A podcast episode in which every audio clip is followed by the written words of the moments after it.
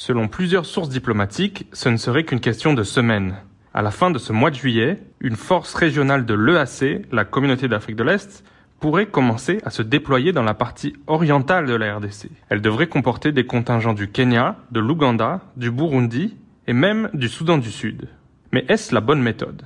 Bonjour et bienvenue dans le 20e épisode de la saison 2 de Ponajek, la capsule audio qui tente d'éclairer l'actualité de la RDC. Je suis Pierre Boisselet, coordonnateur des recherches sur la violence des Boutelli, le partenaire du groupe d'études sur le Congo de l'Université de New York. Nous sommes le vendredi 15 juillet et cette semaine, nous nous intéressons à la force régionale de l'EAC. La création de cette force avait été annoncée pour la première fois le 22 avril 2022 à Nairobi, à l'issue du conclave des chefs d'État de l'EAC peu après la signature du traité d'adhésion de la RDC. Son objectif, lutter contre les groupes armés qui refuseraient de déposer les armes. Le projet paraissait alors nébuleux et incertain. Il l'est encore en partie. Mais le processus a avancé depuis et un concept d'opération a même été signé le 19 juin dernier. Ce document, que nous avons pu consulter, pose toutefois de nombreuses questions. D'abord celui de la stratégie.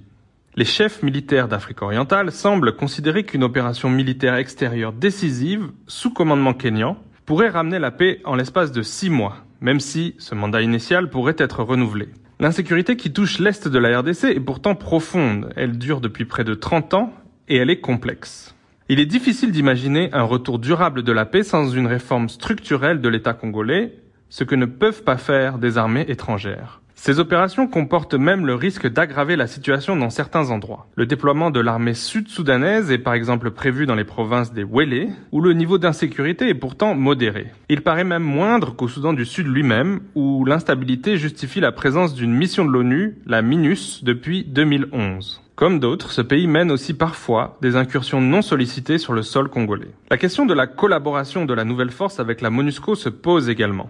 Ces concepteurs prévoient une collaboration étroite avec la mission onusienne qui doit être intégrée à l'état-major. Il faudrait pour cela sans doute un mandat différent, l'actuel ne lui permettant de mener des opérations conjointes qu'avec les FRDC. En son absence, cette collaboration pourrait davantage ressembler à l'entente très imparfaite qui prévaut avec l'armée ougandaise dans la lutte contre les ADF. À la différence des autres missions de l'ONU et de l'UA, il est également prévu que les États membres financent eux-mêmes le déploiement et l'entretien de leurs troupes. Pour rentrer dans leurs frais, les contingents pourraient être incités à promouvoir leurs intérêts, notamment économiques, en lieu et place de celui de la RDC. Une telle dynamique pourrait aussi amener à des rivalités entre contingents.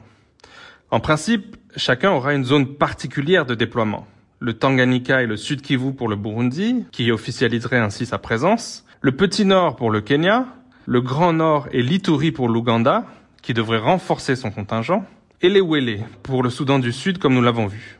Mais des frictions restent possibles, notamment à leurs frontières. La réaction du Rwanda paraît enfin imprévisible. S'il doit faire partie de l'état-major de la force, en charge notamment du renseignement, ce pays est le seul de l'EAC dont les soldats ne sont pas autorisés à opérer sur le sol congolais. Lors de l'un de ses derniers rapports, le groupe d'études sur le Congo et Ebuteli avait identifié l'entrée de l'armée ougandaise au Congo en novembre 2021 et sa rivalité avec le Rwanda comme l'un des facteurs derrière la réapparition de la rébellion du M23. Dans le cadre de cette nouvelle force, le contingent kényan devrait être en première ligne pour affronter ces rebelles. Mais il n'est pas certain qu'on en mesure toutes les conséquences. Pour recevoir Ponajek chaque vendredi sur votre téléphone, rejoignez notre fil WhatsApp en envoyant GEC, G-E-C ou Ebouteli au plus 243 894 110 542. À bientôt!